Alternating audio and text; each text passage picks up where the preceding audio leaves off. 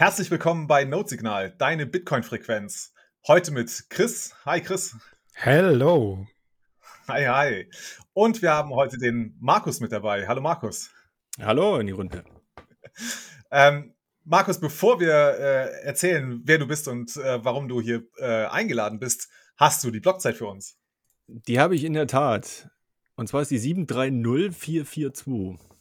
730442. Zu dieser Blockzeit unterhalten wir uns mit dem lieben Markus Büch, weil wir uns über die äh, kürzlich im EU-Parlament beschlossene Regelung zur Umsetzung der Travel Rule unterhalten wollen. Markus, vielleicht magst du dich einmal ganz kurz für unsere Zuhörer vorstellen, die dich vielleicht noch nicht kennen. Ja, das kann gut sein. Also, äh, Markus mein Name. Ich bin Jurist von Hause aus und zurzeit zweigeteilt unterwegs oder dreigeteilt, muss ich sogar sagen. Ich bin an der Hochschule an der FOM Berlin. Dort lehre ich Wirtschaftsrecht. Bin nebenbei noch bei einer Kryptobörse tätig, jetzt ähm, in der Rechtsabteilung. Einfach mal, um mir das auch mal anzuschauen. Und nebenbei bin ich noch bei 1, 2, man glaubt es kaum, Blockchain-Projekten involviert.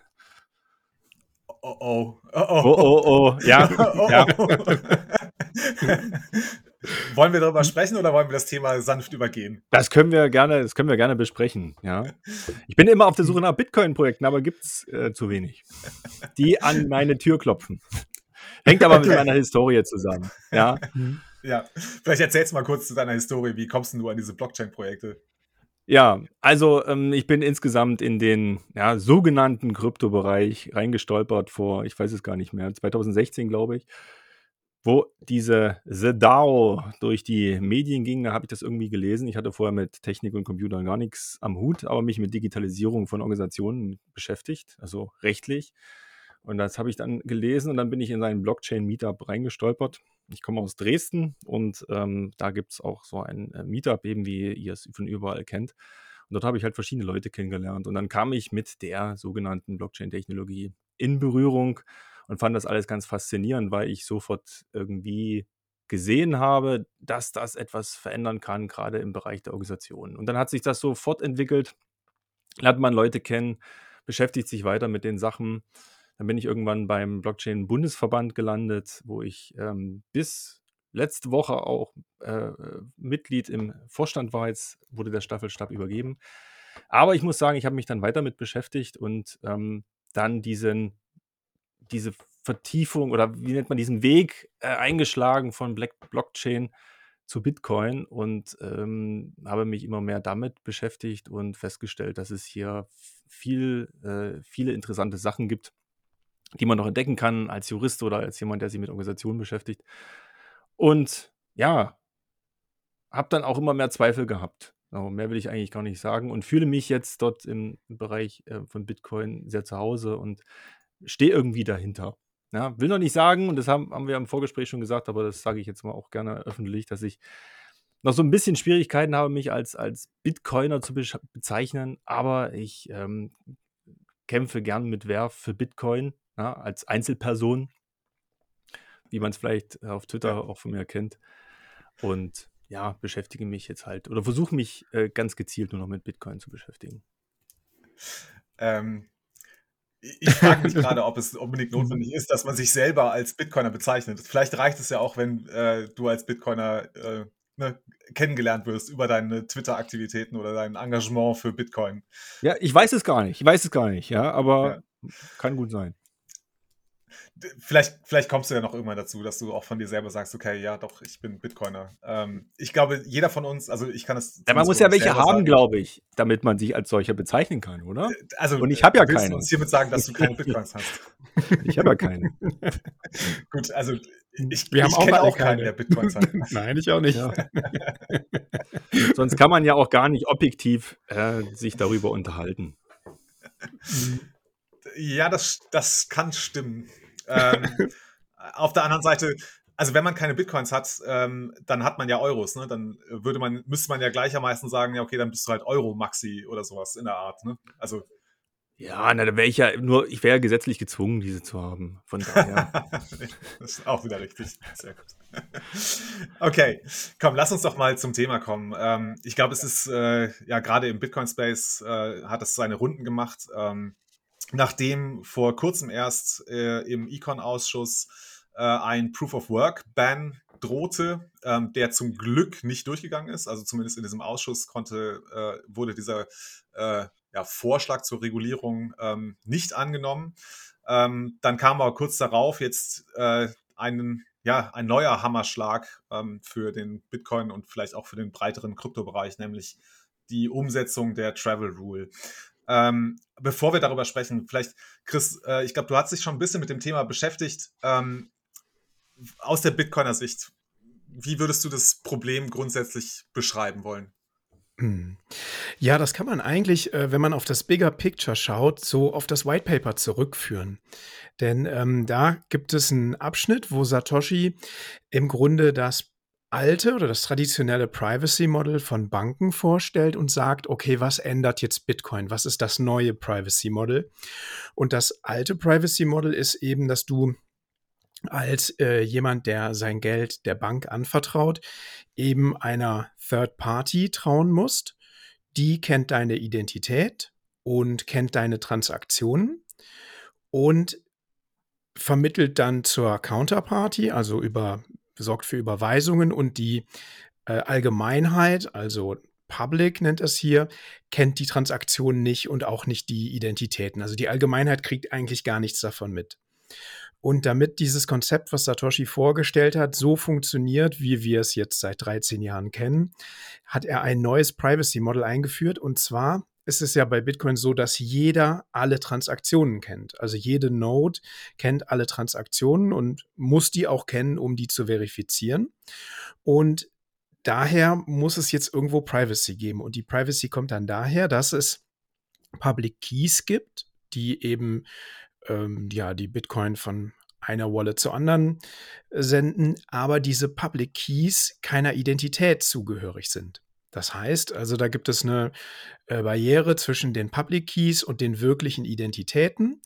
Und ähm, ja, wenn man jetzt diese Barriere aufhebt zwischen den Identitäten und den Public Keys, kennt man sowieso schon alle Transaktionen, dann kennt man im Grunde alles. Und ich glaube, das ist das, was die EU jetzt will die will jetzt das aufbrechen, was Satoshi da eigentlich im White Paper vorgestellt hat. Markus, können wir das so beschreiben, dass ähm, jetzt die äh, ja, also Transaktionen mit Identitäten verknüpft werden sollen, wenn diese Regulierung umgesetzt ist? Also im Großen und Ganzen ja.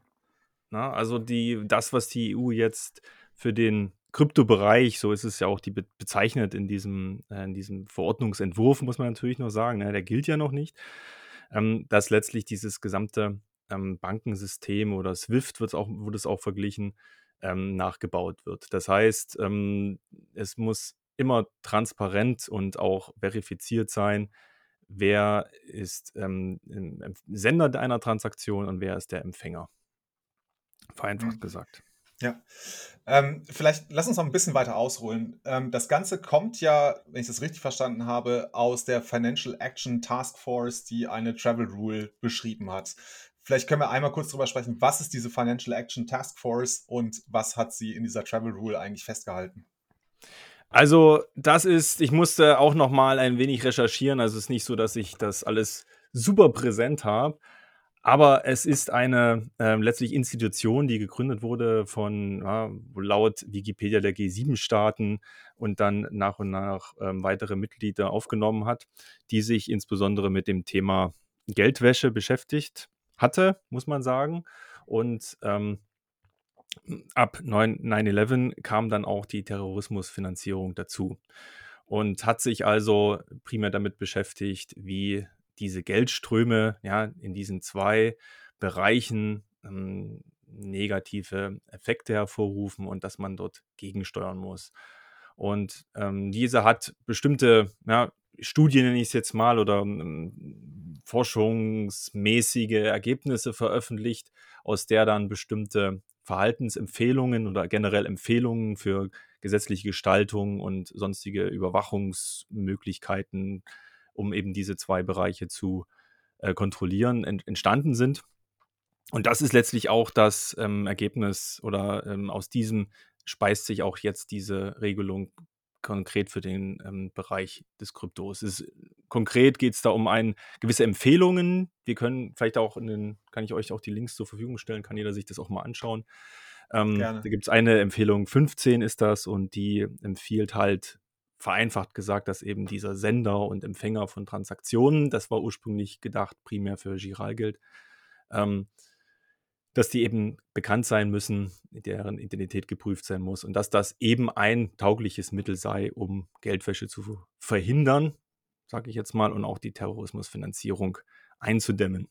So, und das hat die EU zum Anlass genommen, ähm, schon, sage ich mal, das ist schon ist ja schon seit längerem der Prozess, dass eben verschiedene Geldwäsche-Richtlinien erlassen wurden, ähm, die die Geldwäsche-Regularien der, der Mitgliedstaaten ähm, beeinflusst haben, beziehungsweise weil die Richtlinien eben umzusetzen sind. Und letztes Jahr kam halt eine entsprechende Regelung auf oder ein Verordnungsentwurf. Ja, das ist was anderes, eine Verordnung als eine Richtlinie. Vielleicht auch da kurz zur Erklärung. Wie gesagt, ich bin ja auch Dozent, da doziere ich natürlich auch gern etwas.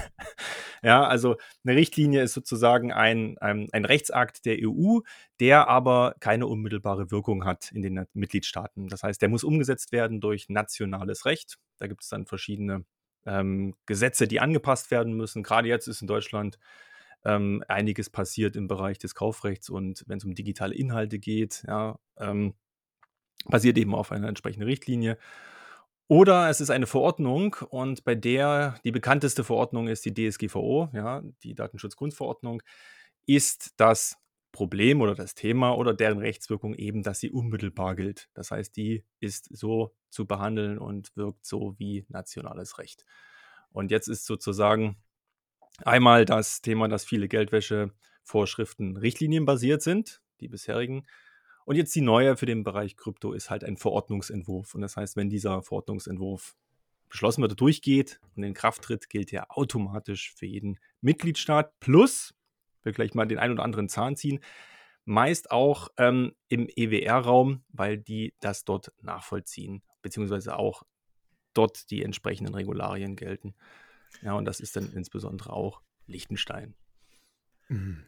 Also ist es aber nur Liechtenstein oder betrifft das ja, auch da gibt's noch die, die, die Schweiz? Ähm, ähm, nee, die Schweiz nicht. Die Schweiz, aber, aber auch da muss man sagen, die Schweiz ist generell ja unter einem gewissen Druck ausgesetzt. In der Schweiz gibt es auch den Nachvollzug äh, von europäischen Regularien, aber natürlich nicht automatisch in der Form. Ja, ähm, aber EWR war auch Norwegen. Ah, jetzt müsste ich lügen, ja, wer noch die anderen zwei Staaten sind. Aber ähm, das ist zumindest dort auch in dem Bereich, dass es dort unmittelbar wirkt. So, und diese äh, Rule von, oder diese, diese Travel Rule, sogenannte Travel Rule, die tauchte auch auf schon in der Gesetzesbegründung oder der Verordnungsbegründung vom Entwurf von, aus dem Jahr Juli äh, 2021. Und darauf bezieht sich auch die, die, die EU-Kommission. Und diese hat man jetzt umgesetzt in einer gewissen Art und Weise, aber in einer etwas vielleicht verschärfteren Form sogar noch als sie ursprünglich angedacht gewesen ist. Was, was würde das denn heißen? Also, wenn das jetzt eine Verordnung wird, die jetzt mit ähnlicher, ähm, ja, mit ähnlicher Wichtigkeit wie die DSGVO umgesetzt würde, äh, was mhm. heißt das für die Businesses und inwiefern haben die Behörden dann Zugang zu den Daten oder wie können die sich den Zugang verschaffen?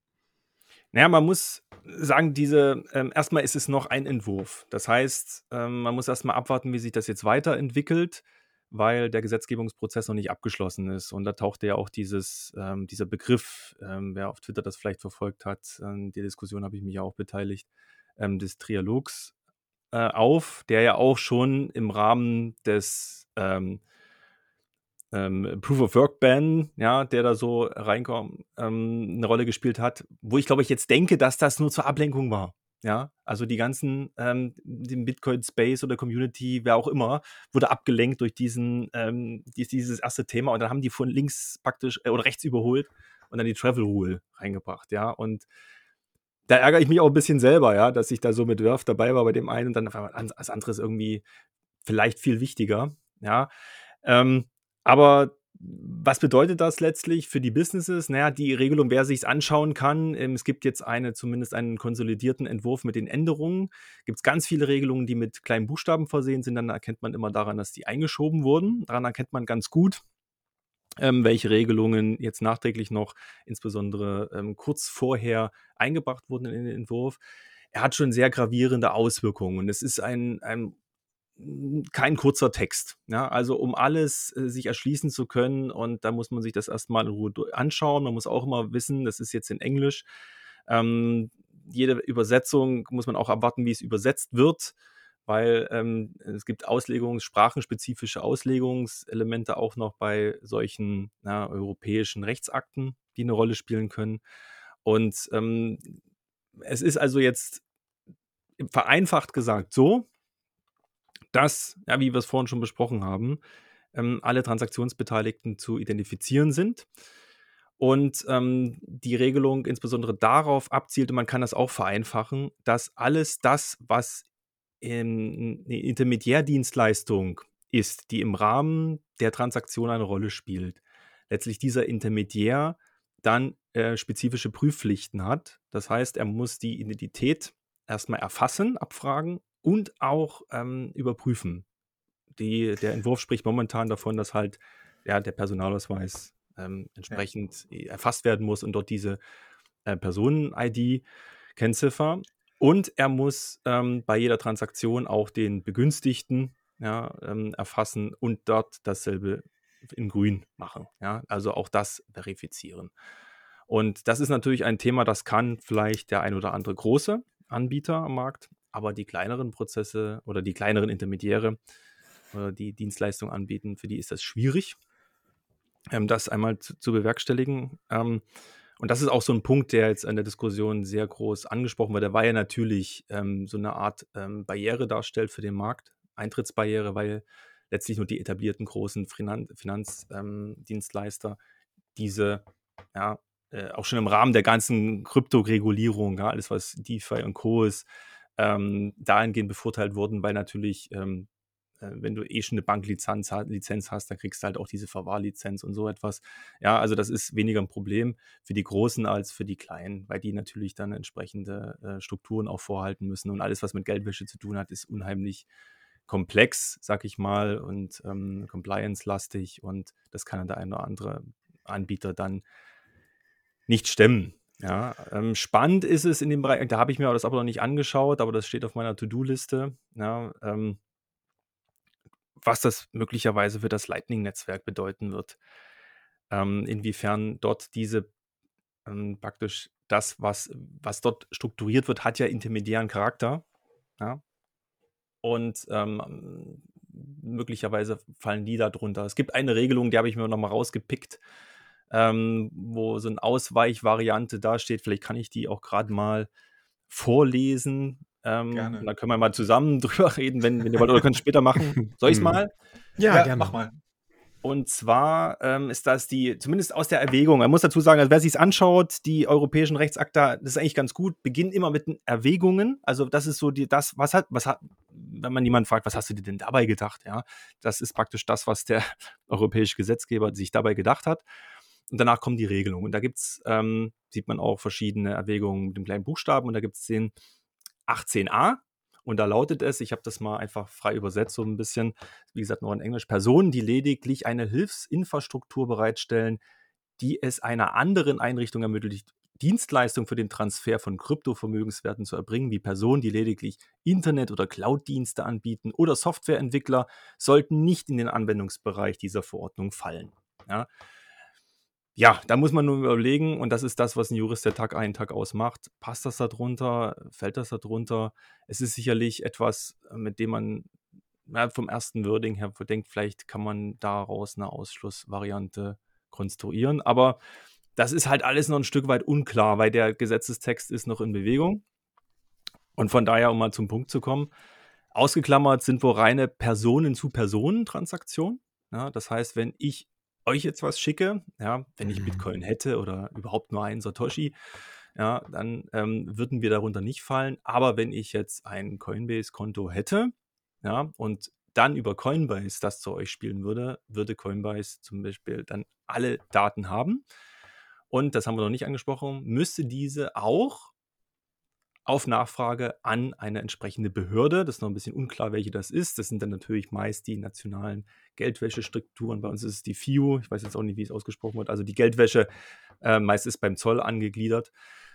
Ähm, auf Nachfrage wird das dann rausgegeben, wenn wir irgendwie verdächtig sind, weil wir vielleicht auf Twitter komische Sachen posten. Ja, zack, wissen alle die Transaktionen.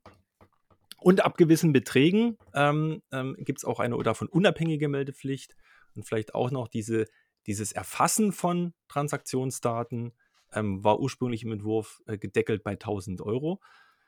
Und das wurde jetzt aber äh, kurz, vor, kurz vor knapp noch rausgenommen, ja, mit dem Argument, und da musste ich ein bisschen schmunzeln, gebe ich zu, das ist ja alles so volatil, ja.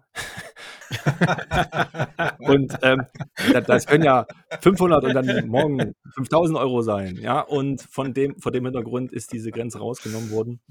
Und ja, muss man mal sehen, was da jetzt da bestehen bleibt. Aber ja, genau. ähm, ja ich habe ein ganz anderes Problem, so weniger die, die Business-Seite im ähm, Blick. Das habe ich vielleicht auch, habe ich versucht, auch auf Bitcoin, äh, Bitcoin sei schon Twitter, so ein bisschen mhm. äh, publik zu machen, weil nämlich dieses Thema äh, Datenschutz im weitesten Sinne gar nicht so Beachtung gefunden hat in den Argumentationen. Ja. Mhm. Aber jetzt mal wieder zu euch. Da, da gab es jetzt ein paar Punkte, die würde ich ganz gerne noch mal kurz ansprechen. Du hattest von Intermediären gesprochen. Ne? Ich glaube, also das erste Bild, das uns durch den Kopf schießt, sind natürlich die ganzen Börsen, die wir als europäische äh, Nutzer hier äh, haben und auch gerne nutzen, wo wir unsere Bitcoins kaufen und wo wir sie auch gerne von runterziehen würden. Ähm, dafür würde diese Regelung jetzt greifen. Die Frage, die sich mir gerade gestellt hat, war, gilt das denn auch jetzt für einen Händler, der zum Beispiel ähm, Zahlungen in Bitcoin annehmen würde? Müsste der dann jetzt auch von seinem, äh, also von dem Sender der Transaktion diese Daten erfassen? Das ist eine gute Frage, ja, also in, in, weil die ähm, der Schwerpunkt zielt auf sogenannte Kryptodienstleister ab, ja, also die Dienstleistungen im, im Zusammenhang mit diesen Transferen äh, darstellen ich glaube, das sind einige Sachen, die noch gar nicht so durchdacht sind in dem Kontext, ja. Aber aufgrund der Vielzahl der Regelungen, und das sind, wie gesagt, die Hörer können sich es gerne mal anschauen, ja. das sind stellenweise Regelungen, also Artikel mit bis zu äh, zehn Absätzen und äh, 27 Ausnahmen ist nicht auszuschließen, dass der, wenn natürlich er selber, ja, eine entsprechende unhosted Wallet benutzt und die das dann verteilt, dass natürlich dann ähm, auch wieder darunter fallen könnte, weil wiederum ein gewerbliches Moment dabei eine Rolle spielt. Und ähm, aber im, im, Kern wird wahrscheinlich auch eher dieser angebunden werden an diese klassischen äh, Intermediärstrukturen. Aber das ist ein, ein Punkt, müsste man, ähm, das ist die Schwierigkeit, halt genau schauen, ähm, ob diese ähm, mit adressiert sind. Im Zweifel, im Zweifel ähm, hat nämlich die gesamte Gesetzgebung weniger Verständnis für das Ökosystem. Ja. Hm, ja, das ist ja eines der größten Probleme. Das haben wir ja auch bei dem Proof of Work Ban, glaube ich, mhm. sehr deutlich gesehen, ähm, dass die äh, Parlamentarier da ein, ein sehr verkürztes Verständnis, um es mal so auszudrücken, ähm, von Proof of Work haben. Aber jetzt hast du ein Stichwort genannt, das würde ich ganz gerne nochmal mit dir besprechen, beziehungsweise ich würde dir ganz gerne die Frage stellen, dir als Juristen, was verstehst du an, unter einem unhosted oder self-hosted Wallet? Ja, vereinfacht, auch wenn man vom Begriff hergeht, eben einen intermediärfreien, ähm, äh, intermediärfreie Brieftasche, wenn ich es jetzt direkt übersetzen sollte. Ja, also eine, eine, die man selbst verwaltet, vereinfacht gesagt. Ja, Hust, wenn man sagt, ist ein Gastgeber, das heißt, du hast irgendwo eine dritte Partei, die dann eine Plattform oder was auch immer zur Verfügung stellt oder sich eben um deine um deine Wallet kümmert, alles das, alle Dienstleistungen, so wird ja auch, darauf zielt auch die, die, die Formulierung an manchen Punkten ab, alle Dienstleistungen im Rahmen dieser Transaktion, ähm, die erbracht werden, werden wohl dann entsprechend als ähm, adressiert werden, ja, oder dort in diese, diese Regelungen fallen. Und ähm, immer wenn sozusagen du die, keinen Dienstleister hast, ja, dann musst du halt irgendwie äh, Farbe bekennen, ja, wem gehört denn das Ding jetzt? Ja, also das ist ja so ein Stück weit das Problem, dass du halt die ganzen Transaktionen dann immer identifizierbar machen musst. So ist ja die Idee auch, wenn man historisch sich das anschaut, dass eben genau weiß von Konto A zu Konto B zu Konto C zu D, das ist der, das ist die, das ist jener, das ist das Unternehmen. Und so kannst du das halt konkretisieren. Es darf also keine letztlich keine Lücke entstehen im System. in der Transaktionskette.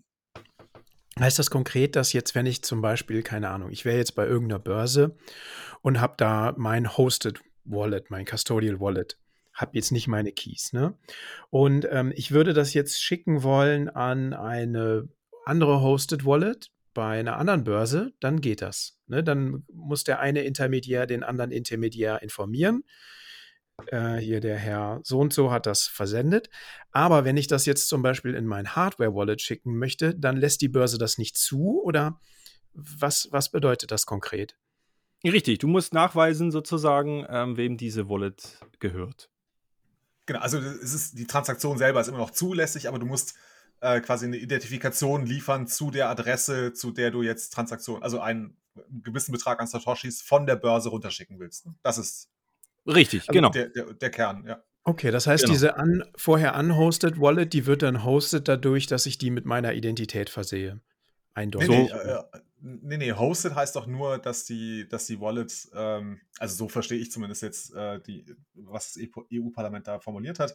Äh, hosted heißt, dass diese Wallet halt bei einem bei einer Börse oder ähnlichem Intermediär äh, äh, liegt. Irgendein Dienstleister, ähm, genau. Genau, genau. Und davon abgegrenzt sind dann halt sogenannte, was ich halt sehr unglücklichen Begriff finde, diese self-hosted oder unhosted Wallets. Das sind im Grunde die Wallets, ähm, wo du, Chris oder Markus, ähm, wo wir die Keys für haben, die Private Keys für haben und die selber ähm, verwalten können. Das heißt, wir können selber Transaktionen erzeugen und sie auch mit einem gültigen Key signieren. Mhm. Genau, also man kann es äh, vereinfacht gesagt umdrehen. Es gibt auch die Erwägung 18b. Und da lautet es, ich habe das auch mal frei übersetzt, die Verordnung sollte nicht für den Transfer von Kryptovermögenswerten von Person zu Person gelten, der ohne Inanspruchnahme oder Beteiligung eines Anbieters von Kryptovermögenstransfers oder eines sowieso und sowieso erfolgt. Ja, das heißt im Umkehrschluss, ähm, so wie du sozusagen einmal einen Intermediär mit drin hast, ist sozusagen das transparent. Nur wenn mhm. wirklich mhm. ich äh, zu euch jetzt etwas schicke in der Form. Ja. Genau. Und, und ähm, das Problem ist dann aber, ähm, dass letztlich dann äh, meine Wallet ja identifiziert ist und möglicherweise deine auch schon über äh, einen Transaktionsprozess und dann auf einmal verknüpfen sich diese, ja, diese, äh, kreuzen sich unsere Wege. Hm. Hm. Wobei es ja ein leichtes ist, neue Adressen zu generieren. Ne? Also da gibt es ja gerade als Bitcoiner genügend Möglichkeiten, um das da wird möglicherweise noch das wird möglicherweise noch wichtiger werden, als es äh, ja. jetzt, bis jetzt mhm. schon war.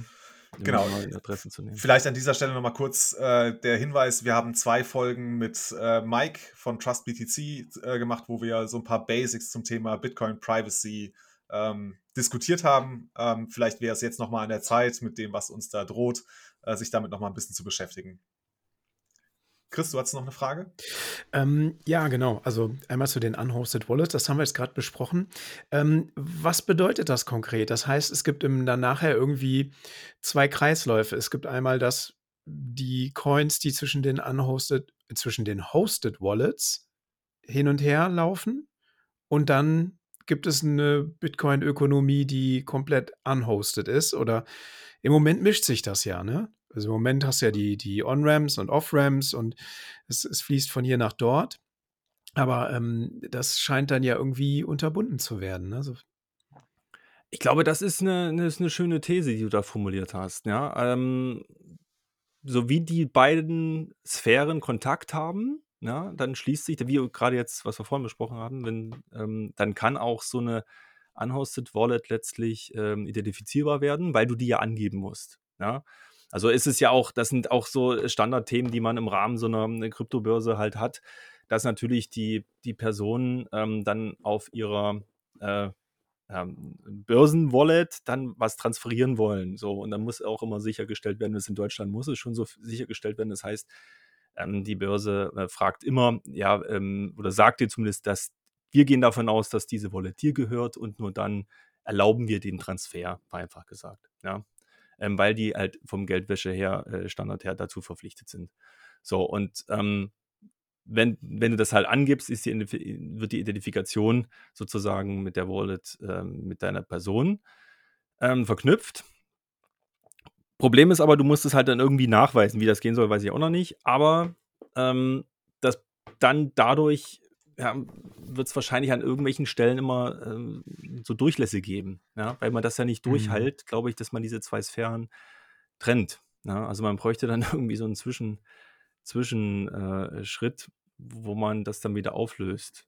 Ja, ähm, wird sich so zeigen. Es sind, glaube ich, noch viele Fragezeichen bei diesen ganzen Prozessen, ähm, wo jetzt alle schon auch die Hände über den Kopf zusammenschlagen. Also Mhm. insbesondere, wenn man auf die Unternehmen guckt oder auf die Businesses in dem Zusammenhang, ähm, die damit einhergehen. Aber ähm, die Effekte, das ist ein Stück weit ja auch spannend, wie dann ähm, Bitcoin darauf reagiert. Also der wird vielleicht gar nicht reagieren. Ja, das ist ja, dem ist das ja alles egal, dem Bitcoin-Netzwerk als solches, aber uns ja irgendwie nicht, also mir zumindest auch nicht. Mhm.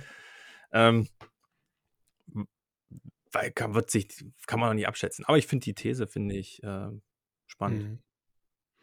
Wird das auch bedeuten, dass dann die jetzt, wenn man auf die Businesses schaut, dass die äh, ähm, aus dem Euro, aus der EU abfließen und dann eher ins nicht-europäische Ausland gehen, um dort freier operieren zu können? Wenn du schon sagst, ne, dass zum Beispiel die kleinen Intermediäre sich das gar nicht leisten können, diesen bürokratischen Aufwand zu treiben.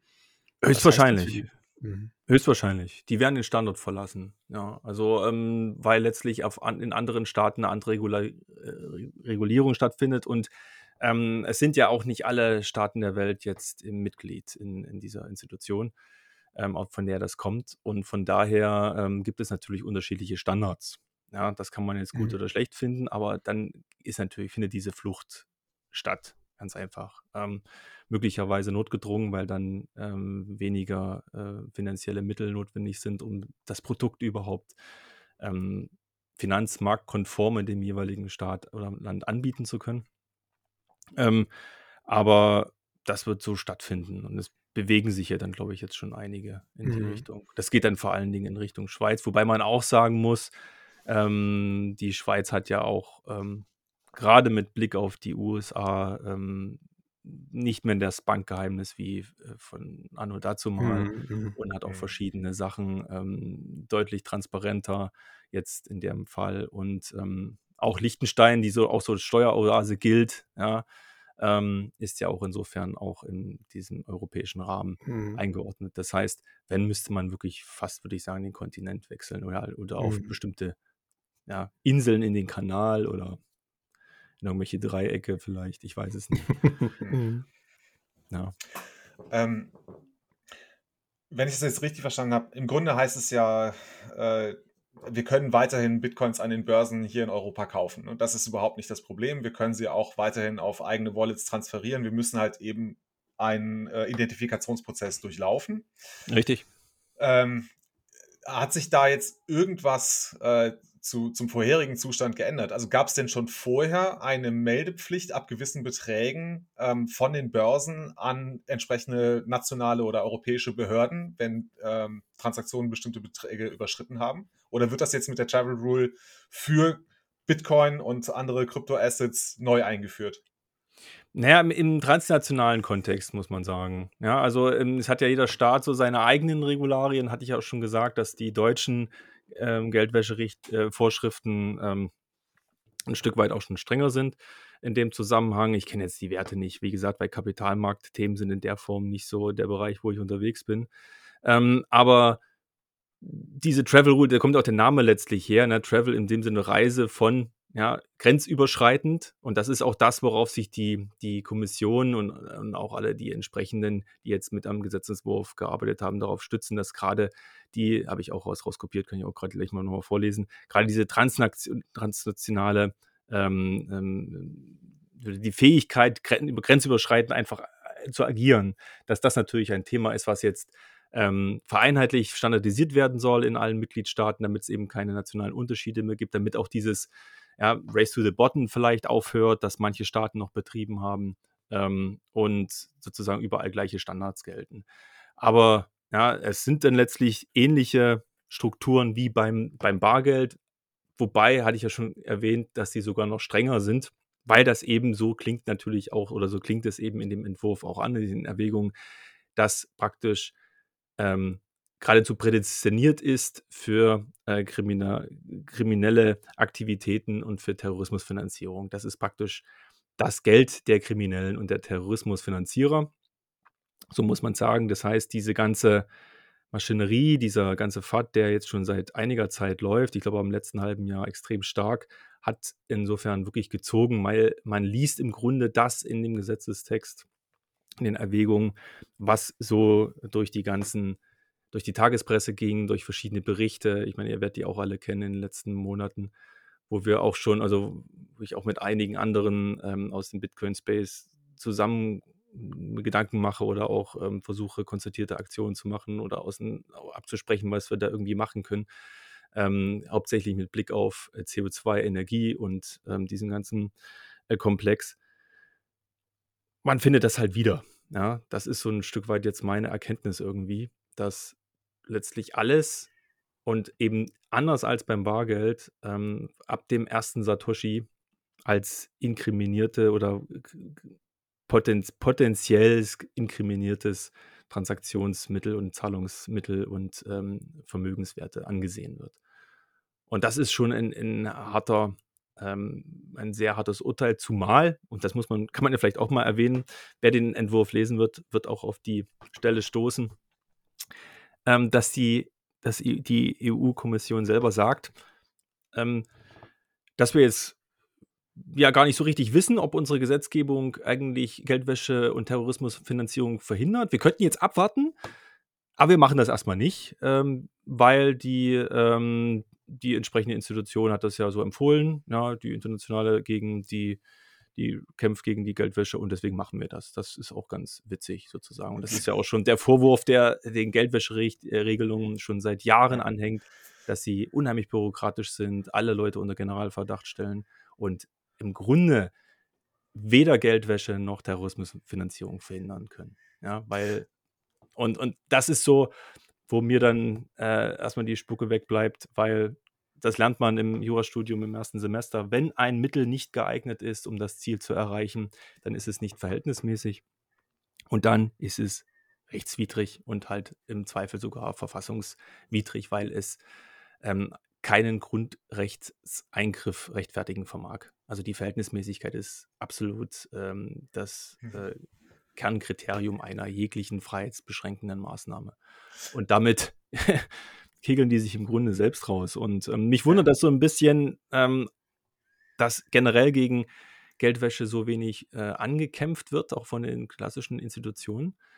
Ähm, bin aber, wie gesagt, erst neu in dem Bereich, auch drin, gebe ich auch gerne zu und äh, versuche das jetzt alles auch für mich auch zu erfassen mal und plane jetzt auch sozusagen ähm, so eine Art Gutachten zu fertigen, um mal den, einen Grundrechtseingriff zumindest aus deutscher Sicht darzustellen, den diese Regelung bewirken würde.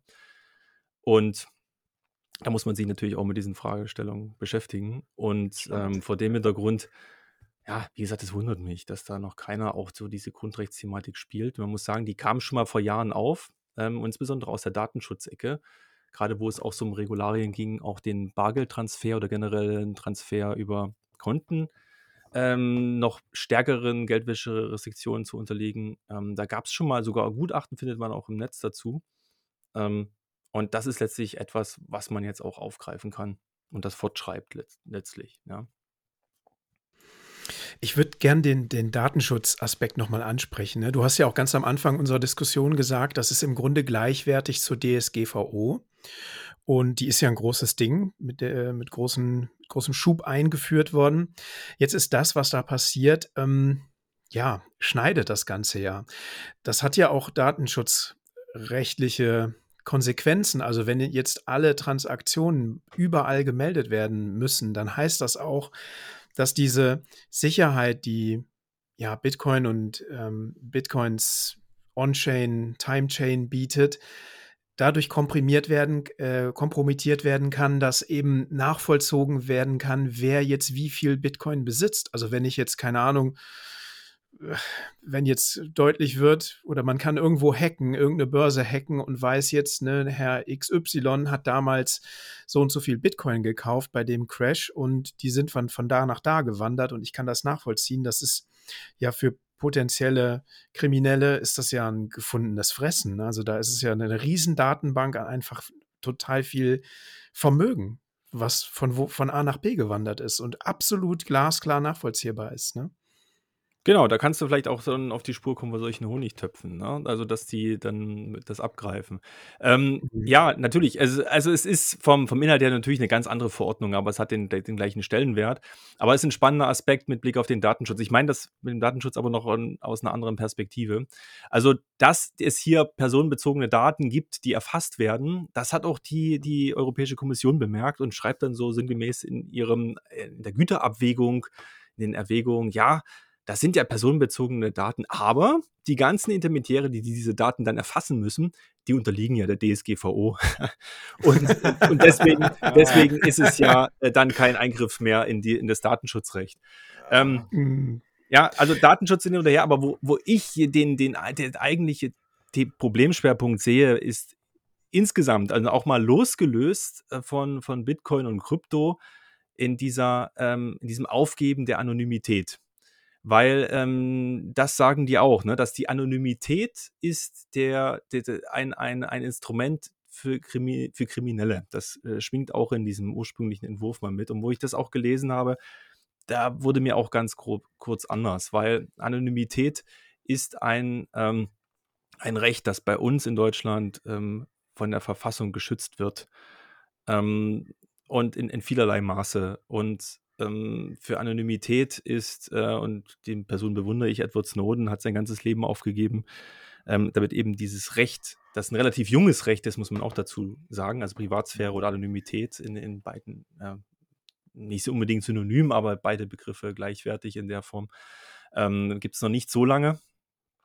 Aber das ist etwas, was ein sehr hohes Gut ist. Und dass das A so gleichgesetzt wird mit, mit ähm, kriminellen Erwägungen oder überhaupt als förderlich für die Kriminalität äh, verkennt in meinen Augen das Kernproblem. Und ich sehe diese Regelung wirklich unabhängig davon, ob es ähm, Giralgeld ist, Bargeld ist oder halt äh, Bitcoin-Transaktionen äh, oder was gibt es sonst noch, weiß ich jetzt nicht. Andere Krypto. Ether kenne ich noch, auf jeden Fall. das ähm, habe ich noch nie gehört. ja. Ähm, anderes Zentralgeld. Ähm, und sind, wenn da die Transaktionen offengelegt werden, ist das für mich ein Eingriff in die sogenannte informationelle Selbstbestimmung. Das ist ein, ein Begriff, ja. den das Bundesverfassungsgericht im sogenannten Volkszählungsurteil geprägt hat. Ähm, und ähm, der sehr spezifisch ist, wo es insbesondere auch darum ging, und da gibt es auch einen Tweet, den werde ich jetzt noch ansprechen, wo ich mich auch massiv aufgeregt habe. Ähm, als ein, ein, die Berichterstatterin, der Namen ich jetzt nicht parat habe, die zu diesem ähm, jetzigen Entwurf, die auch gesprochen hat im, im letzte Woche, sagte dann so sinngemäß, ähm, ja, also es gab irgendeiner hat gesagt, ja Mensch, mit Ukraine hat das in Kontakt gebracht, ja, und was sollen die Leute in der Ukraine denken, wenn, wenn die jetzt nicht mehr, wenn die alles offenlegen müssen? Und dann sagte sie, ja, was für ein widerlicher Tweet, das auszunutzen, ja, sei es drum. Und dann sagte sie den Satz, ja, wer nichts, zu nichts Schlimmes macht, also keine Geld wäscht und, und keine Terroristen finanziert, der hat ja gar nichts zu befürchten. Und das ist so dieses klassische Totschlagargument, was, ähm, wo jeder Datenschutzrechtler sich geradezu provoziert fühlt, fühlt, ähm, wenn er das hört, ja, ähm, wer nichts zu verheimlichen hat, ja, der hat ja gar nichts zu befürchten. Der, der braucht sich ja keine Sorgen machen. Und das ist ein, in meinen Augen ein absolutes, grundsätzliches Fehlverständnis von diesem Recht auf informationelle Selbstbestimmung und von diesem Grundrecht auf Anonymität und Privatsphäre, weil, ja, ich komme vielleicht ein bisschen ab, aber die, die Privatsphäre und Anonymität ist, ist in meinen Augen die Keimzelle für so vieles in unserer Welt. Und viele Ideen sind entstanden, ähm, weil sie geheim waren und in Ruhe äh, gedreht und gewendet werden konnten, weil sie nicht transparent gewesen sind, weil sie vielleicht äh, zu Problemen geführt hätten mit Regierungen, mit anderen Konkurrenten oder wem auch immer. Und wenn ich das jetzt gerade auf dieser, in, in der heutigen Zeit dann auf dieser Basis auch noch wegnehme, dann ist das, hm. finde ich, schon etwas, hm. was man nicht so stehen lassen kann und schon gar nicht mit so einem Totschlagargument. Jetzt habe ich, glaube ich, vergessen, wie wir zu diesem Thema gekommen sind. Alles gut. Ähm, also, das ist auch das, was mich äh, zutiefst beunruhigt. Ne? Das zum einen, das ist, ich empfinde das auch als einen sehr, sehr tiefen Einschnitt in unsere Privatsphäre und, und ja, Anonymität. Ähm, das zweite ist dieser, du hast es, glaube ich, so eine Art ne, Generalverdacht, dass man eventuell doch etwas ja. Kriminelles tun könnte, weil man Bitcoin-Transaktionen durchführt. Ähm, ne, also man wird quasi, also schon mal kriminalisiert. Ne? Das, das, ist ziemlich wahrscheinlich, oder äh, nicht wahrscheinlich, das will ich nicht sagen, aber man wird es hat so einen kriminellen, kriminellen Touch. Ne? So irgendwie fühle ich mich jetzt, als hätte ich jetzt was Unrechtes getan. Dabei habe ich nur ein paar Bitcoins gekauft. Ich bitte euch, was kann ich denn da falsch gemacht haben? Was mich ähm, aber noch viel mehr sorgt, ist, ähm, dass das Bild, das sich bei mir gerade zusammenbaut, ist, ähm, es gibt ja jetzt parallel äh, von der EU-Kommission den Auftrag zu untersuchen, wie ein Vermögensregister umzusetzen wäre. Da ist ja die Frau von der Leyen jetzt mit mhm. beauftragt worden vor kurzem. Ähm, und für mich braut sich da so ein Bild zusammen, ähm, dass wir halt komplett durchschaut und durchleuchtet werden können.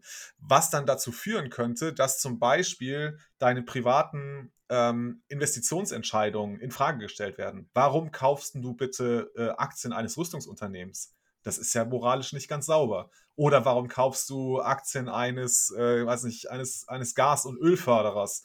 Ne, das ist doch äh, mit heutigen ESG-Standards nicht vereinbar. Ähm, mhm. Und, und da, also da, also ich weiß, es ist jetzt alles, ne, ich, ich mal da eine schwarze Dystopie an die Wand, aber das ist etwas, was ich, was mich beunruhigt, um es mal so zu sagen. Ich, genau das wollte ich gerade ansprechen. Ähm, ich will das total unterstreichen, Jan-Paul, was du sagst. Ähm, wir haben jetzt ja immer gesprochen, ne, also der, die, äh, der Staat will sich schützen gegen Geldwäsche und äh, die Bürger sollen geschützt werden und Terrorismus soll vermieden werden. Aber am Ende ähm, ist jetzt meine Hypothese, soll auch dafür gesorgt werden, dass keiner das Geldsystem verlässt, also unbesehen verlässt. Ne? Also was der manch, man, wenn ich jetzt Bitcoin hätte, ne, dann hätte ich die gekauft, weil ich das ähm, langsam sich dem Untergang, Untergang geneigte Fiat-System verlassen möchte und meine Kaufkraft irgendwo anders ja, vom, vom Zugriff des Staates und vom Zugriff der Inflation ähm, sichern möchte. Und das genau ist ja das, was da unterbunden wird oder nachvollzogen wird. Und ne, also ja, Geldwäsche hin oder her, das mich persönlich würde was ganz anderes beschäftigen. Ne? Ja. Und, äh, Markus, vielleicht können wir nochmal jetzt schauen, wie geht es denn jetzt weiter? Ich meine, du hast ja jetzt gesagt, es gibt jetzt im EU-Parlament, ist diese Verordnung jetzt mal ja, diskutiert, beschlossen worden, aber es gibt jetzt einen weitergehenden politischen Prozess. Wie sieht das genau aus und was, was denkst du, was ist so deine Einschätzung, wie lange dauert das jetzt noch, bis diese Verordnung dann EU-weit in Kraft tritt oder EWR-weit, muss man ja genauer sagen, in Kraft tritt? Genau, vielleicht ergänzen noch, es sind natürlich auch fiskalpolitische Erwägungen, spielen da, glaube ich, auch eine Rolle, die werden auch immer nicht genannt. Also sprich, mhm. die Steuern spielen auch eine Rolle. Ne? Das ist auch genau das, du sollst halt das Land nicht verlassen, ohne deine Steuern vorher gezahlt zu werden. Und ähm, ich glaube, ähm, das gehört mit auf den Tisch, dass es auch genau diese Steuerthemen sind, die auch da motivieren und das wird von einigen mhm. auch natürlich auch offen, auch von, an, von, von ähm, äh, Rechtsexperten aus, aus Deutschland, Hochschullehrern etc., ähm, wird das natürlich auch genannt, eben, dass es eben nicht um Terrorismusfinanzierung, Geldwäsche geht, sondern um Steuern. Das bloß am Rande. Ja, äh, wie geht es weiter in dem Prozess? Ja, also das ist in, auf, vielleicht auch mal zur, zur Erläuterung, der Gesetzgebungsprozess in der EU ist ähnlich wie in, in Deutschland auch. Ja, es gibt also eine Initiative, ähm, da wird ein Gesetzentwurf ähm, erstellt, der wird zur Diskussion gestellt und da gibt es verschiedene Lesungen, meist derer drei, so auch auf der europäischen Ebene, erste, zweite, dritte Lesung. Und äh, dazwischen schließen sich halt verschiedene Abstimmungsprozesse an ähm, in der EU dann halt mit der Besonderheit, dass es da die, die Kommission und den Rat gibt und das Parlament. Das heißt, wir haben so den sogenannten Trilog, der dann stattfindet. Und das ist auch, ähm, anderer Begriff wäre äh, Vermittlungsausschuss. Wer das nachlesen will, ist geregelt um 294 im AEUF, ja, in dem Vertrag zur Europäischen Union. Und das ist also jetzt der, der Stand ist jetzt, dass ähm, diese erste Lesung sozusagen im Parlament mit dem Abschluss dieser Abstimmung in dem Ausschuss abgeschlossen. Es ist ein bisschen komplex, ja, das ist sozusagen wie eine erste Lesung zu verstehen, aber es wurde ja nicht im gesamten EU-Parlament insofern abgestimmt, sondern nur in dem Ausschuss, ist aber ähnlich gelagert sozusagen. Und jetzt kommt es also zu diesem Trilog, also ein Vermittlungsausschuss, der dann vor der zweiten Lesung sozusagen jetzt einen ja, ähm, Entwurf abstimmen soll, der von allen dreien getragen wird. Und da habe ich heute, da muss ich nochmal ganz kurz auf mein Smartphone schauen, ähm, heute noch die Info bekommen, ähm, weil ich bin in also ein, zwei äh, Gruppen noch drin durch meine Vergangenheit vom Blockchain-Bundesverband. Und da habe ich eine Info bekommen, jetzt muss ich das glatt nochmal, dass der dieser Trilog wohl am 20. 21. April startet. So, ähm, mhm. wie das nun weitergeht, weiß man nicht. Es kommt jetzt darauf an, wie die zwei ähm, oder die, die drei Parteien da äh, zueinander stehen.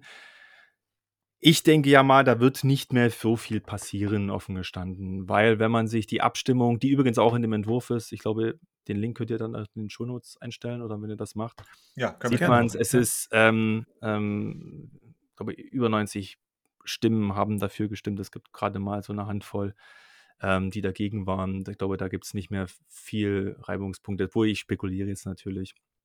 Was jetzt noch passieren kann, ist, dass natürlich dieser Entwurf auch den, den Mitgliedstaaten ähm, zugesandt wird. Das müsste ähm, sehr viel Druck auch von den Mitgliedstaaten entfaltet werden, um jetzt dort ähm, da noch wirklich gravierende Änderungen herbeizuführen.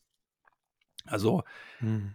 Ich denke mal, dass da nicht mehr so viel geht. Vielleicht baut man diese Tausendergrenze wieder rein. Aber man muss auch immer sagen, dass auf politischer Ebene, und das habe ich auch erlebt, es ist wie auf dem Bazar. Das heißt, ähm, wenn eine Interessengruppe ähm, daran tritt an eine bestimmte Partei oder ein bestimmtes Lager oder jedenfalls ein Teil des, des Parlaments, ähm, dann kriegen die anderen das natürlich mit und wissen das auch, dass das also möglicherweise von den Interessengruppen, also Lobbying passiert.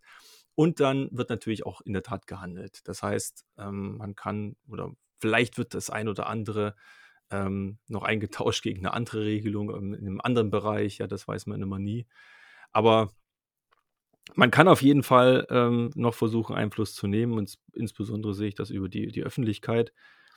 Ähm, ob dann etwas passieren wird, ja, weiß man nicht. Es gibt immer ähm, atypische Situationen, wo irgendwas ins Stocken gerät. Ja, das kann auch passieren, dass es dann nochmal länger diskutiert wird oder vielleicht ähm, formiert sich doch noch irgendeine eine Partei oder mehrere Stimmen zusammen, die dann sagen, nee, wir, wir stimmen dagegen, aber das ja, hört sich ja alles Spekulation. So an, ja. Das hört sich aber jetzt schon so an, als wäre das eigentlich schon ja ausgesessen, oder? Also da ändert sich jetzt eigentlich inhaltlich nicht mehr viel. Ja, man muss dazu sagen, ich bin ja Pessimist.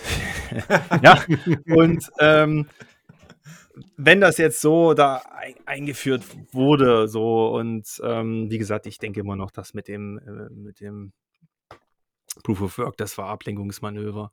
Ähm, und ähm, wahrscheinlich ähm, wurde das vielleicht sogar eingetauscht. Wir wissen es nicht, was dahinter passiert. Diese viele Prozesse der Gesetzgebung sind ein Stück weit intransparent, obwohl die von der EU eigentlich wirklich sehr offen sind. Also man kommt alle an Dokumente ran, man konnte die Abstimmung live verfolgen. Aber letztlich, was in den Hinterzimmern besprochen wird vorab oder wie dann möglicherweise äh, Abstimmungen äh, vor Absprachen erfolgen, weiß man ja halt doch nicht. Aber ich kann mir momentan kein wirkliches Szenario feststellen äh, oder vorstellen, ähm, wie jetzt dort noch ähm, signifikant das rausgenommen wird. Gerade vor dem Hintergrund, dass in Deutschland ähnliche strenge Regularien schon, schon ein Stück weit gelten. Ähm, und die, ja, die, die nach wie vor es keinen ähm, keine Untersuchung gibt oder keinen Lautsprecher, der sagt, ähm, hier wird das, äh, das ganze Geldwäschesystem, dieses diese Struktur oder diese Idee oder diese Instrumente, sie bringen nichts. Ja, also das, da, da fehlt es einfach. Ja. Mhm. Ähm, was ich mir vorstellen kann, und da will ich ja versuchen, auch einen Beitrag zu leisten, aber ähm, brauche ich auch Zeit dafür und Unterstützung, kommen wir vielleicht am Ende nochmal dazu. Ähm, dass man, ähm, und da sehe ich mehr Potenzial, dass man vielleicht auf die Karte ähm, der äh, Privatsphäre, Anonymität, also dieses informationelle Selbstbestimmungsrecht mhm. setzt und dort versucht, und da gibt es einige große ähm, Interessengruppen auch, die agieren, die haben zurzeit mit den Chatprotokollen äh, zu tun, die ja auch, äh, also ne, Chats sollen protokolliert werden von Messengern, die haben dort mit zu tun. Im Grunde ist das aber eine ähnliche äh, Diskussion. Vielleicht kann man da einen Schulterschluss mit denen ähm, kommunizieren, ist die Frage, wer das dann wer das aus unserem Bitcoin-Space mhm. macht. ja, ähm, aber ob der Einfluss stark genug, genug ist, weiß ich nicht. Ja. Hm.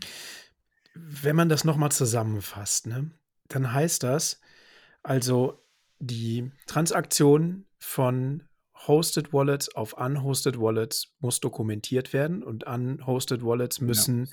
identifiziert werden mit ähm, wem, sie, wem sie zugehörig sind. Wenn ich jetzt schon eine Unhosted Wallet habe, muss ich aber eigentlich gar nichts machen. Also das betrifft mich jetzt erstmal gar nicht, weil solange ich das nicht da von meiner Unhosted Wallet bewege, ist das uninteressant. Richtig, richtig, richtig. Mhm. Das heißt, wenn es ähm, ein intermediärfreier Transaktionsprozess bleibt, wird ähm, in meiner Lesart da auch keine, mhm. greift keine Regelung. Weil diese bezieht sich primär ja auf die Dienstleister, na, ne, auf die Unternehmen. Und äh, noch nicht, also wie gesagt, das ist ja die Ausnahme, die wir am Anfang besprochen haben, nicht auf diesen Personen zu Personen. Aber wenn das so ist, dann ist es davon nicht betroffen. Mhm. Gut, also so wie ich das im Moment beobachte, nutzen ja viele Bitcoiner ähm, also gar nicht mehr so große Börsen, die, wo sie sich irgendwie ähm, ausweisen müssen, also wo sie den KYC-Prozess durchlaufen müssen. Ähm, also zum einen gibt es viele, die halt zum Beispiel BISC oder Hodl Hodl nutzen, also dezentrale Exchanges nutzen. Ähm, oder sie nutzen gerne so einen Stacking-Service, wie wir äh, ihn äh, bei Pocket oder Relay kennen, die aber in der Schweiz sitzen. Die wären ja jetzt erstmal nicht davon betroffen. Das heißt, jeder, der äh, weiterhin irgendwie seine Sets äh, per Dauerauftrag an Pocket oder Relay erwirbt, der ist davon jetzt erstmal nicht betroffen und kann erstmal vorerst, man müsste natürlich jetzt die Schweizer Gesetzgebung weiter beobachten, aber wäre davon vorerst nicht betroffen. Genau, ja, so würde ja. ich es auch sehen, ja. ja. Ja, okay. Gut, du hast gesagt. Aber, also, aber BISC ist auch so ein spannendes Thema, ne? Ähm, ja. Ob, ob die erfasst sind, möglicherweise, ja, oder solche Plattformen. Ne? Das ist, wie gesagt, die, die, ähm, man kann es vielleicht so, so sagen, alles das, was die, der Gesetzgeber nicht kennt, das nicht im, das hat er, wollte er auch nicht regeln. Das Problem ist bloß, die Regeln sind halt, die Gesetze haben das ja so an sich, sind meist so abstrakt, dass sie ein oder andere sowieso ein Beifang halt auch haben. Ja, wie wer Fische fängt, kennt das. Hast mal was im Netz, was du eigentlich nicht fangen wolltest. Ja. Und das ist halt nicht auszuschließen. Und dann brauchst du halt bloß irgendwie eine gewisse Situation. Und dann kann das passieren, dass sie vielleicht auch darunter fallen. Ja, ich meine, immer wo kein Kläger, da kein Richter und wenn da keine Namen auftauchen, aber man weiß es nicht, wie es sich entwickelt. Und mhm. die Tendenz, die du vorhin angesprochen hast, dass es ähm, die EU immer mehr zum ja, Verbots, Verbotskonstrukt wird. Ja, alles muss reguliert werden, untersagt. Äh, ja. Zur großen Datenkrake auch. Ja, das ist ne? keine, ich finde, keine mhm. schöne Entwicklung. Ja. Ja. Ja. Ähm, du hattest eben gesagt, also das Einzige, was uns vermutlich noch bleibt, ist äh, Einflussnahme auf die Öffentlichkeit. Ne? Ist, glaub, so hast du es, glaube ich, formuliert. Das heißt, wir müssen irgendwie unsere Stimme laut bekommen oder nicht unsere Stimme, aber zumindest ähm, unsere Argumente laut bekommen oder zu Gehör bringen bei den entsprechenden, jetzt nicht nur bei den Entscheidungsträgern, sondern vielleicht auch in der, in der Presse und in der Medienlandschaft. Ähm, also du hast es eben so ein bisschen angedeutet, du bist da auch schon aktiv. Gibt es da bereits Initiativen, die man irgendwie unterstützen kann? Und wenn ja, wie kann man das unterstützen?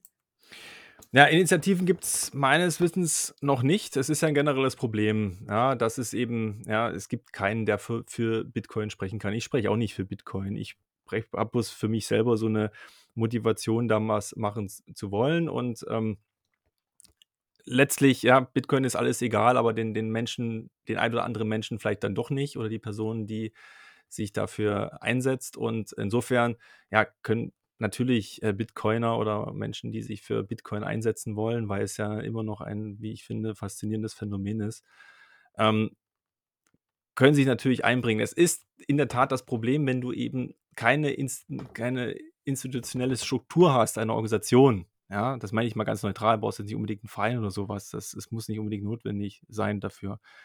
Aber dann ist es natürlich schwierig, ähm, ähm, dann irgendwelche Positionen aufzumachen, ja, weil du dann schlicht und greifend nicht gehört wirst. Es gibt vielleicht Personen, die sind bekannter. Ich will nicht von mir sagen, dass ich irgendwie bekannt bin in, in, in, in dem Bereich. Ne? Ich habe so, so Hochschulanbindung, ich habe noch Kontakte zum Blockchain-Bundesverband, der freilich eine Adresse wäre, muss man sagen. Sich dafür einzusetzen, das machen die wahrscheinlich auch, gehe ich auch fest davon aus. Ähm, ich habe in meinem letzten ähm, letzten Aktion auch noch, wo es um dieses äh, Proof of Work-Verbot ging, auch noch meinen Namen mit drunter setzen lassen, ähm, weil die so ein Paper gemacht haben, weil ich fand ich grundsätzlich in Ordnung. Ähm, braucht es natürlich, die haben natürlich einen einfacheren Zugang. Ja, das ist natürlich so. Aber ähm, was natürlich die Community nutzen kann oder Akteure, ähm, die einfacheren Möglichkeiten, Öffentlichkeit zu erreichen. Sei es über einen Podcast, wie mit euch jetzt darüber zu sprechen, sei es auf verschiedenen Plattformen einfach ähm, Dokumente zu veröffentlichen, Statements zu veröffentlichen. Es passiert sehr viel. Ich bin ja beispielsweise auch äh, bei Net Positive Money mit involviert, eher im Hintergrund. Also dieses Projekt, was ja vom ähm, ähm, initiiert wurde mit aus dem Honigdachs heraus, im Podcast mhm. kennt ihr ja sicherlich. Mhm. Ähm, und ja. ähm, das auch eine, eine, gewisse Öffentlichkeit hat, aber man muss auch dazu sagen, natürlich hat jeder mit vielen Sachen zu tun, gerade die nur so Familien haben. Und ähm, was ich jetzt zum Beispiel bräuchte, ich habe also vor, so ein Gutachten zu machen, was weiß ich, so 20, 30 Seiten. Ich höre im Sommer auf mit meiner äh, Professur, kann also jetzt nochmal meinen Titel nutzen, um da vielleicht mhm. ernster genommen zu werden, muss man wirklich sagen. Ja, die ja. vier Buchstaben öffnen dann doch irgendwie die Tür, aber ähm, egal, so als letzten Akt irgendwie will ich das gerne probieren. Ähm, aber gehört auch eine Menge Research dazu, sei es zu diesen Geldwäsche-Themen, mal gucken, was für Studien gibt. Ja, wenn man es in mehreren Sprachen will, machen will, muss man es übersetzen. Man braucht Literatur zusammentragen. Das schaffe ich natürlich alleine nur bedingt, ja, weil einfach ein mhm. Zeitfaktor ist. Das heißt, ich habe auch schon mal rumgehorcht, gibt es auch schon so ein paar Feedback von einzelnen Leuten, aber natürlich nicht von der Masse. Ähm, Soll es auch gar nicht sein, ähm, dass man dann zusammenarbeitet. Also es muss auch kein Jurist sein, aber ich suche natürlich auch Juristen, die sich ganz spezifisch mit Bitcoin auseinandersetzen. Ja, mhm. will ich mal so einschränken. Also wenn es nur welche sind, die so rein im DeFi-Bereich sind, weil es eine andere Argumentation ist oder Leute, die sich halt mit Persönlichkeitsrechten beschäftigen, mit Anonymität, das sind alles, sich alles ähm, ein, ein Bereich. Im Grunde alles, was so aus der Cypherpunk-Bewegung kommt, letztlich. Weiß, das sind die Wurzeln. Und dann kann man so, so ein Paper machen und ich habe auch Kontakt mit ein, zwei Leuten, die wiederum Kontakt haben zu ein paar ähm, Parlamentariern von der EU. Na, das ist auch mh, beispielsweise auch von der Piratenpartei, ähm, dem man das dann zur Verfügung stellen kann oder halt anderen Institutionen. Ja. Man kann das Thema weiterhin öffentlich treiben, man kann die Diskussion suchen. Es gibt ja einige EU-Parlamentarier, die dafür offen sind. Ja. Ähm, die natürlich ähm, auch dagegen gestimmt haben. Da sind sie möglicherweise offen. Also da sind sie, glaube ich, auch schon einige Podcasts und so relativ gut unterwegs. Aber natürlich, und das ist so, so eine Idee, ähm, wäre es natürlich cool, wenn sich irgendwie so aus der, aus diesem dezentralen, irgendetwas kurz zentralisiert, so ein Statement mal raus, raussetzt. So eine, weiß was ich, wenn wirklich sagt, okay, mhm. die Bitcoiner von, von Deutschland ähm, machen jetzt mal so eine Aktion und machen die mit Hand und Fuß und machen die, ähm, was das können ja alle, weil alle ähm, haben ja ein intellektuelles Level, ähm, wo man auch davon ausgehen kann, dass das Hand und Fuß hat und alle sind in der Lage, verschiedene Aspekte zusammenzutragen. Das finde ich auch so faszinierend, dass man dann so was Öffentliches raushaut, vielleicht als Presseerklärung können uns sicherlich auch der ein oder anderen Leute helfen dabei. Und dann guckt man, man hat mal wenigstens was gemacht. So, und das ist zumindest das, was mich antreibt. Ich will mir nicht vorwerfen, ich habe irgendwie zumindest nichts getan. Ja, für mhm. die Leute, die das ja. wollen. Es kann auch, kannst auch sagen, nee, Bitcoin ist ja dann resilient dagegen. Das ist dem ja völlig egal, was in der EU passiert. Aber sicherlich wird der Zugang schwerer werden für Leute, die sich erstmalig damit beschäftigen, die vielleicht gar nicht so sensibilisiert werden, ja, ähm, können, ja, wenn wir alle über die Schweiz dann Bande spielen müssen, um Bitcoin zu kommen. Vielleicht ist es vielleicht auch ganz gut, weiß man ja auch nicht, wenn es so wie Back ja. to the Roots ist, wie früher, dass man sich halt irgendwo treffen musste, ja, und dann hat man Zettel ausgetauscht, vereinfacht gesagt. Ja, ähm, mhm. also ich kann durchaus dem auch was Positives abgewinnen, aber ich glaube, so eine Strukturierung oder irgendwie so eine Organisation wäre schon sinnvoll. Ich habe bloß überhaupt leider keine Ahnung wie, weil es ist ja auch nicht ohne weiteres. Ähm, also ich stelle mich jetzt nicht hin und, und will jetzt alle hinter mir irgendwie vereinen oder so, aber würde ich auch gar nicht, wie gesagt, würde ich nicht wollen. Und äh, finde ich auch nicht, finde ich auch richtig. Allerdings finde ich es doch irgendwie notwendig für diejenigen, die was machen wollen, dass man sich organisiert. Ja. ja. Ich bin da auch immer ein bisschen hin und her gerissen. Ne? Auf der einen Seite schätze ich an Bitcoin, das ist halt eben eine, es ist halt die Grassroots-Bewegung. Ne? Es ist eine Bewegung von unten, von jedem Einzelnen, ähm, die jetzt auf einen gemeinsamen Nenner zu bringen und die dazu zu bewegen, eine, ne, eine, eine, sagen wir mal so, wie es ist, eine Lobbygruppe zu schaffen, die irgendwie in Berlin und in Brüssel und in Straßburg äh, Büros hat, wo Leute sind, die ne, auf die entsprechenden Parlamentarier einwirken, wie auch immer, ne, durch, sei es durch Gutachten, sei es durch Stellungnahmen, sei es durch äh, Öffentlichkeitsarbeit. Ähm, es ist halt einfach es ist schwierig. Ne? Das, das, passt nicht zusammen mit dem, wo Bitcoin eigentlich herkommt. Und äh, ich glaube, ah, ich, ich, bin, ich bin da auch immer. Also ich, ich wäre dafür, ich würde mich freuen, wenn es das gäbe, aber ich kann mir vorstellen, dass es extrem schwierig wird. Ähm, es ist ja am Ende, ist es eine Finanzierungsfrage. Ne? Also Natürlich. wer ist bereit, wer ist bereit dafür, äh, sagen wir monatlich oder jährlich einen fixen Betrag, ähm, der auch, also in, der, in, der, in Summe auch substanziell sein muss, ähm, aufzubringen, um diese ne, um gegen, ja, sagen wir es wie es ist, ne, um wie Don Quixote gegen die Windmühlen da in, im Europaparlament zu kämpfen oder im, im, im Berliner Regierungsviertel. Ne? Das, ist, ja. das ist richtig. Ich glaube, wir brauchen mindestens 5 Millionen Dollar, ja, wie Greenpeace USA. ja. ja. Frag doch mal Chris Larsen. ja, aber, aber das ist so. Das ist so. Also so hatte ich auch die ja. Idee. Also ich, ich muss auch nicht mit meinem Namen da stehen. Das habe ich auch kein Problem. Das ist bloß jetzt so irgendwie, äh, ja, weil ich auch nicht richtig weiß, was man als einzelne Person machen kann. Okay, ich werde zumindest, weil ich letztens in irgendeiner Telco wo, wurde ich direkt darauf angesprochen, ja, Herr Büch, Sie hätten doch Einfluss. Sie sind doch Professor. Sag ich, ach so, ja, ja das ist alleine, weil der Name so assoziiert, also diese, diese ja. Titel, ne, aber ähm, ja. sei es drum, ja, der ist äh, weg im Sommer, das ist für mich auch gar kein Problem. Mhm.